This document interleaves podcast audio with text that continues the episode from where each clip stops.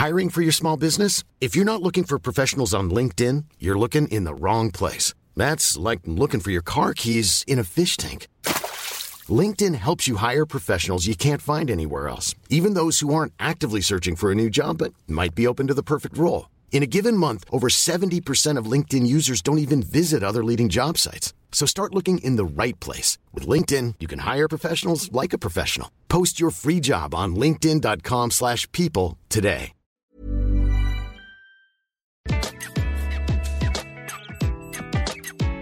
Bonjour, je suis Gaël Châtelain-Berry. Bienvenue sur mon podcast Happy Work. Cet épisode est une édition spéciale puisque je reçois Véronique Henri Bougreau, qui est directrice générale de la Cave du Rhône et qui va nous donner sa vision du Happy Work. Et croyez-moi, ce qu'elle a à dire vaut vraiment le coup d'être écouté. Alors aujourd'hui, je suis extrêmement content de recevoir Véronique Henri Bougreau. Bonjour Véronique. Bonjour Gaël. Alors vous êtes une ancienne élève de Sciences Po Lyon et Paris, diplômée depuis 1994 de l'École nationale supérieure de sécurité sociale.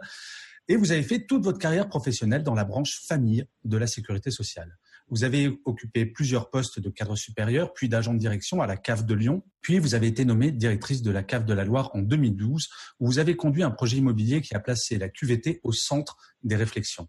Depuis janvier 2019, vous occupez le poste de directrice générale de la CAF du Rhône, quatrième CAF de France, même en nombre d'allocataires avec un peu plus de 1000 salariés, et vous m'avez précisé qu'il est important de dire que vous n'êtes pas fonctionnaire, mais bien salarié, contrairement à ce que tout le monde pense.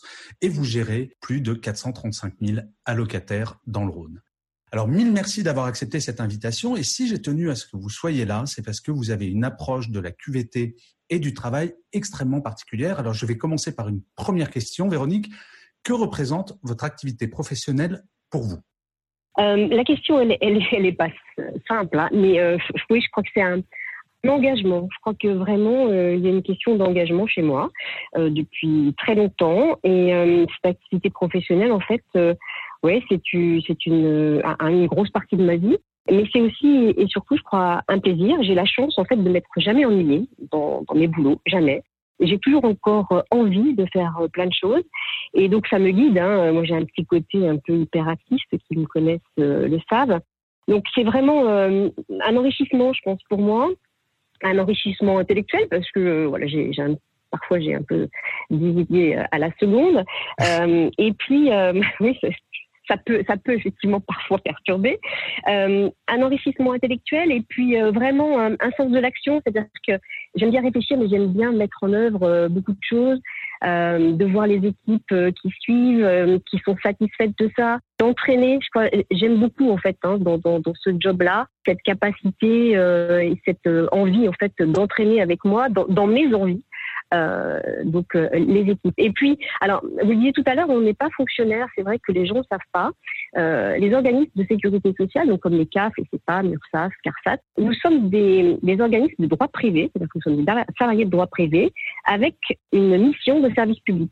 Cette mission, elle est, elle est, ben voilà, il y a une vraie utilité sociale et dans le métier qu'on a, on, voit tous les jours en fait à quoi on est utile je dis toujours, moi, si euh, un salarié en cas, s'il ne sait pas à quoi, en quoi il est utile, il descend à l'accueil, il rencontre les allocataires et on, a une vraie utilité sociale. Et ça aussi, ça me passionne dans ce que je fais depuis longtemps. Vous le disiez, j'ai travaillé en branche famille euh, toute ma carrière, mais euh, à aucun moment je me suis ennuyée et j'essaie bah, d'emmener avec moi et d'emmener les équipes dans mon enthousiasme. Voilà. Donc ça, évidemment, ça représente beaucoup de choses du coup. Bien sûr. Alors, vous comme moi, nous avons un certain nombre d'années d'expérience. Je tairai notre âge. Eh oui. Non, non, nous avons notre âge, Nous sommes jeunes dans la tête, ce qui est fondamental. Mais avec toutes ces années, est-ce que vous pensez que la perception que les salariés ont de leur travail a évolué depuis quelques années ou finalement pas tant que ça? Ah si, je pense que ça évolue quand même. Il y a, hum, il y a un autre rapport, euh, d'abord entre, euh, entre les, les équipes, la hiérarchie. Je trouve que les salariés sont quand même beaucoup plus acteurs aujourd'hui de leur boulot ils ont besoin d'être d'être écoutés, ça, ça a toujours été, mais ils ont, je trouve, un besoin qu'ils expriment vraiment de plus en plus de participer. Nous, on le voit dans le cadre du projet d'entreprise euh, qu'on a mis en place depuis quelque temps. On a, on a co-construit en fait ce projet d'entreprise et on a eu une grosse participation euh, des agents, des équipes qui ont souhaité, au-delà des managers avec qui on avait commencé le, le travail, hein, ils ont souhaité vraiment participer. Alors, on a, on a travaillé sur euh, nos irritants du quotidien, on a travaillé sur l'aménagement des espaces, on a travaillé sur les pratiques managériales. Et là, je trouve qu'effectivement, on, évolue parce qu'il y a quelques années de ça, et moi, je connais bien euh, cette entreprise parce que vous disiez, j'ai travaillé à la Cave de Lyon avant de, de partir à Saint-Etienne et puis euh, d'y revenir. il y a quelques années, ça aurait été presque impensable de voir une centaine de personnes se euh, se positionner pour participer comme ça à des groupes animés par des managers. Et là, on a, on a ce sentiment quand même, enfin moi j'ai ce sentiment qu'il y a davantage de, de, participation. Je trouve que la relation, elle est plus adulte entre euh, les managers et leurs équipes. Ça, c'est un vrai plus. Et je trouve qu'il y a hum, une relation quand même davantage de confiance. Et la crise du coronavirus, on, on y reviendra après certainement Gaël, mais cette crise du coronavirus, vraiment, elle nous a prouvé justement que la confiance, c'est un, c'est un vrai point fort et c'est un vrai deal dans cette relation avec les salariés. Mais ça implique tout ça une nécessaire aussi évolution de nos managers. C'est-à-dire que quand on parle de la perception du travail par les salariés, les managers aussi voient leur travail beaucoup euh, évoluer ces dernières années et aussi dans leur relation avec les équipes, ils évoluent. Je trouve qu'on pense moins à la place des autres en tant que manager. Et ça, c'est salutaire. Pendant très longtemps, on a pensé à la place des autres, on a pensé les besoins de nos collaborateurs. Là, aujourd'hui, les besoins s'expriment. Parfois, on, était dans le vrai, parfois, on n'était pas dans le vrai, on se plantait.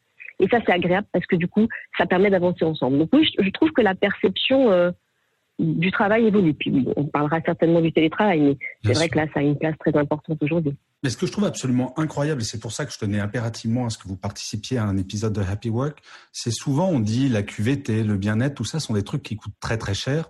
Et je ne vais pas révéler un secret en disant que la CAF n'est pas l'entreprise qui a le plus de moyens de la planète.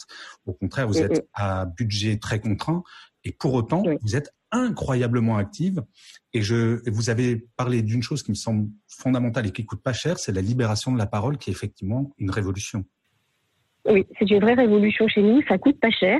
Et, euh, et la QVT, vous savez, c'est souvent on plaisante en disant c'est pas le baby foot. Et Dieu sait que moi, à Saint-Etienne, on s'est posé la question de mettre un baby foot bonne note. Ils n'ont même pas voulu, mais Stéphanois pour vous dire.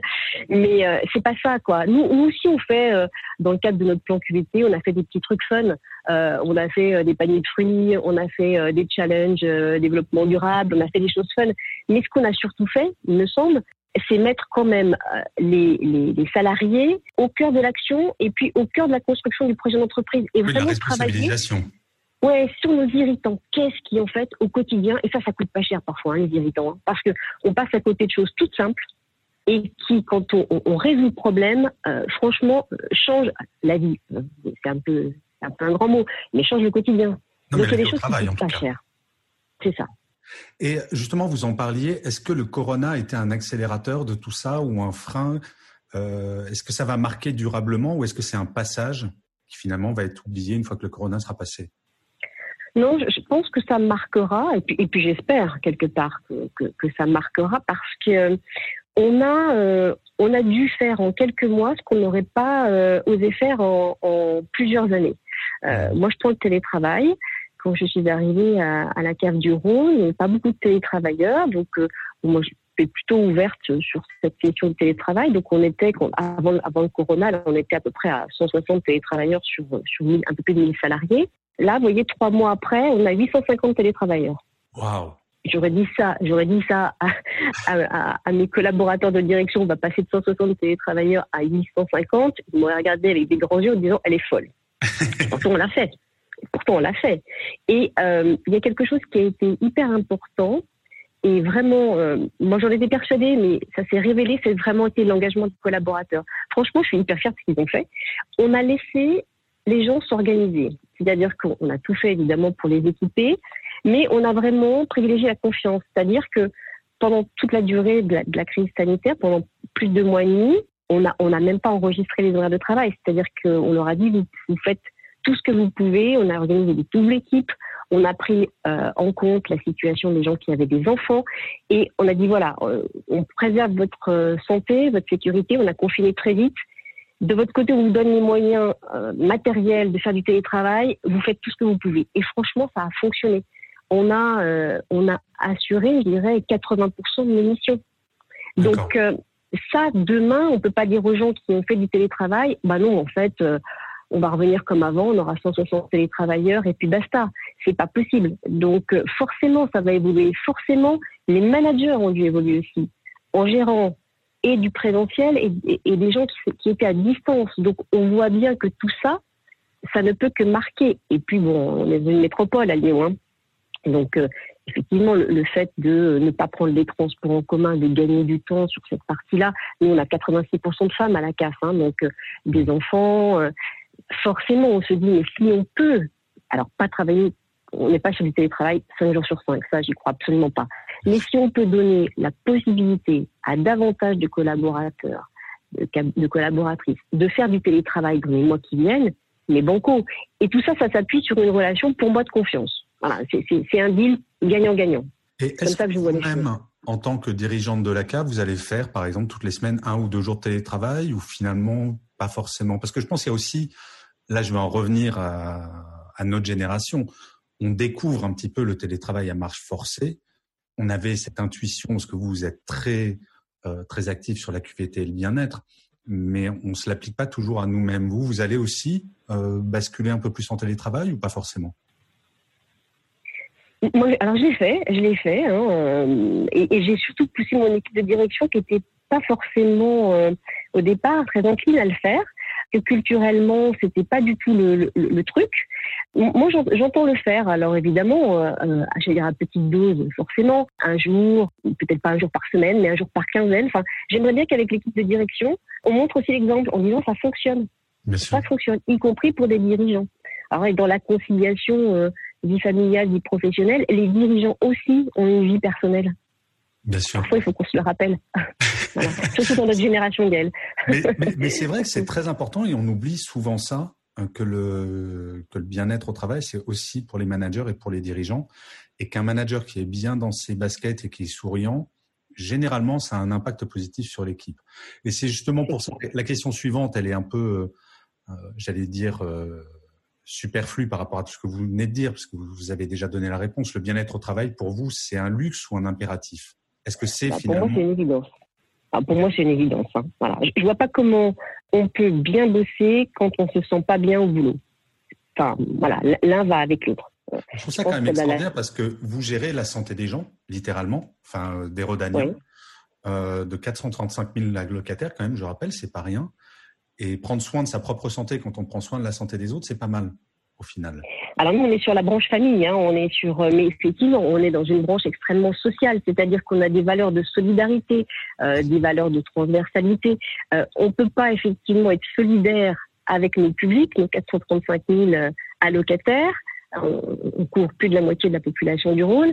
Et puis, au, au, sein de nos propres équipes, euh, ne pas penser à nos collaborateurs. Le projet d'entreprise qu'on a mis en place, il a trois cibles. Il a nos usagers, il a nos partenaires, parce qu'on a beaucoup de partenaires associatifs euh, ou institutionnels, et puis dans la cible, il y a les collaborateurs. Donc ce projet d'entreprise, il a ces trois cibles-là. Et c'est pour moi, voilà, c'est pour moi une évidence que de se dire, mais si on est bien le matin, et moi la première, hein, si j'arrive et que je suis bien dans mes baskets le matin, les équipes autour de moi seront certainement mieux que si j'arrive avec euh, la tête à l'envers. Donc la question de, de, de sourire ou de l'optimisme, euh, il est là. Et tout notre projet d'entreprise, par rapport à la question que vous posez Gaël, notre projet d'entreprise, en fait, le thème, c'est concilier bien-être au travail et performance. Hmm. Voilà, c'était exactement ça, avec des grands axes hein, autour des pratiques managériales, d'une CAF qui est socialement responsable, de l'environnement, de, de, des modes de travail, des espaces. Mais vraiment, c'est essayer de faire en sorte que les gens, les gens se sentent bien, qu'ils aient envie de venir bosser. Je dis pas qu'on a tous, tous les matins, super envie de venir bosser, on a tous notre AK, on a tous, mais globalement quand même, ils ont envie de bosser à la CAF. Et puis qu'ils en soient fiers. Voilà, qu'ils soient fiers de bosser à la CAF. C'est assez étonnant et je suis vraiment content de, de, de, vous interviewer, Véronique, parce que la première fois que je vous ai rencontré, je me suis dit, mais c'est quoi cette boule d'énergie qui sourit toujours? Et en fait, vous incarnez littéralement, et je pense que c'est fondamental, euh, les dirigeants qui, et les managers qui écouteront cette interview, j'espère qu'ils intégreront ça, que pour incarner quelque chose, il faut déjà, enfin pour pousser, pardon, euh, son équipe vers une direction, il faut déjà l'incarner soi-même. Et j'ai le sentiment que vous avez vraiment cette, euh, enfin, c'est même pas un raisonnement intellectuel, vous êtes comme ça, littéralement. Euh, bah, je, enfin, je pense que je ne travestis pas les choses. Enfin, pour moi, c'est pas possible. Donc, euh, je pense être et une des clés de la réussite de tout ça, c'est la sincérité. Si le dirigeant n'y croit pas, c'est pas la peine euh, de faire effectivement des cocher des cases. J'ai fait mon plan QVT, j'ai travaillé sur le bien-être, j'ai fait ça. On coche pas des cases, on y croit, on n'y croit pas. il faut de la sincérité dans tout ça et de l'exemplarité. Sinon, les gens ne suivent pas. Enfin, ils sont pas, ils sont pas idiots. Hein Au contraire, ils voient bien ce qu'il en est. Donc après, voilà, moi, je, suis persuadée de ça et, et, je suis un peu mon intuition par rapport à ça.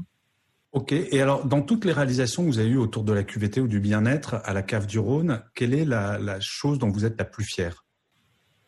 Difficile de dire ça, c'est compliqué. oui, je sais, c'est choisir entre tous ces enfants, c'est compliqué.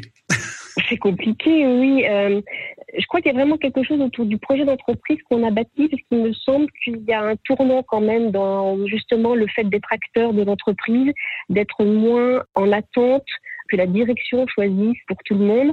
Ça, je pense que c'est vraiment quelque chose... Euh, alors je ne sais pas si j'en suis fière, mais je suis contente de l'avoir fait et de le faire encore, puisque vous voyez, dans le cadre du, coronavirus, la crise sanitaire, on a utilisé un, outil, un baromètre social, pour euh, demander donc à nos collaborateurs comment euh, ils percevaient cette crise, comment ils le ressentaient sur la gestion de l'information par l'entreprise, la gestion de la communication, leur conciliation euh, vie familiale, vie professionnelle avec le télétravail, c'est pas évident.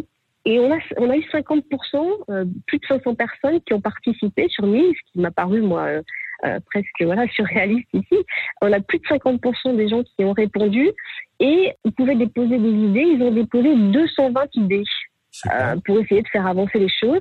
Et ces idées, on est en train de les rapprocher en fait de nos cinq axes du projet d'entreprise pour voir comment on intègre ces idées-là et comment on oriente maintenant et on met en place notre plan d'action. Donc avec une méthode que moi j'appelle ma méthode des petits cailloux, hein, c'est-à-dire que c'est pas le grand soir du bien-être au travail, de happy work ou de ou de l'activité. Mmh. Je préfère qu'on ait des petites actions euh, régulières, tangibles, avec une visibilité parce qu'il faut donner du sens à tout ça. Mais je préfère effectivement ma méthode parfois des, des petits cailloux. Et il y a plein de choses que voilà, plein de petits cailloux qu'on pose euh, et qui font avancer globalement euh, la démarche et qui du coup font avancer aussi, je pense, la perception du travail par euh, par nos collaborateurs.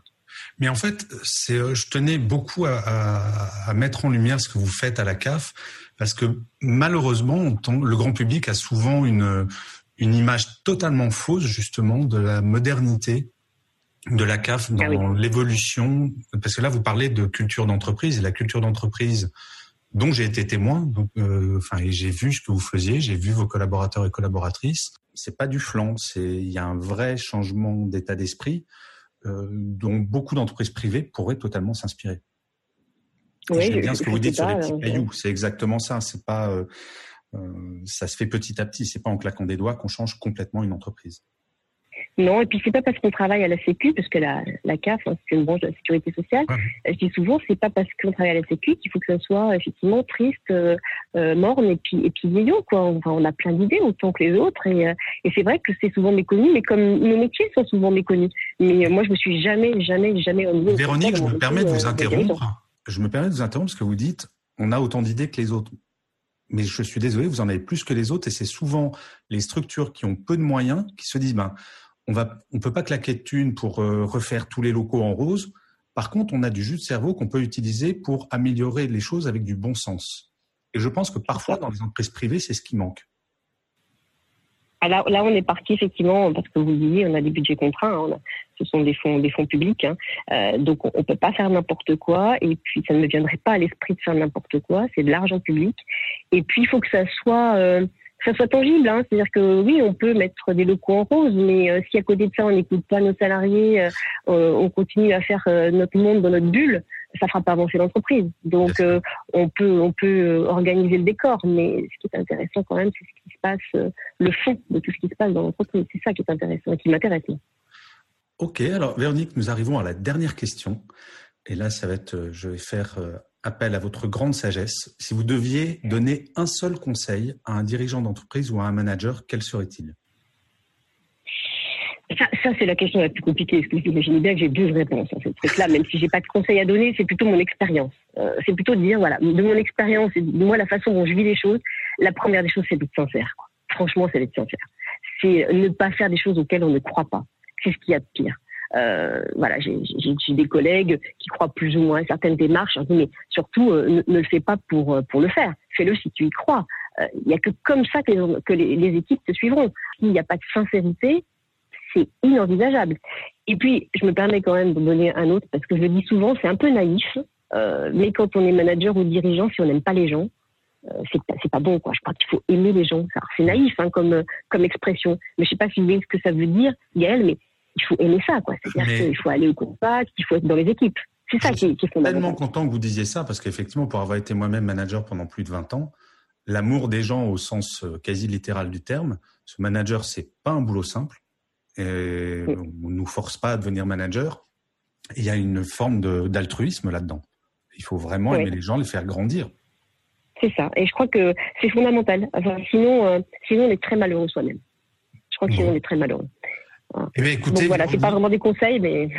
Non, non, si, ce sont des très très bons conseils et je trouve que c'est une parfaite conclusion à, à cet entretien et je vous remercie encore mille fois, malgré les petits soucis techniques du début que les auditeurs n'auront pas entendu, mais je vous remercie vraiment du fond du cœur de m'avoir accordé cette interview et je suis certain que les gens adoreront vous avoir écouté. Donc, euh, encore une fois, mille merci Véronique. Merci Gaëlle.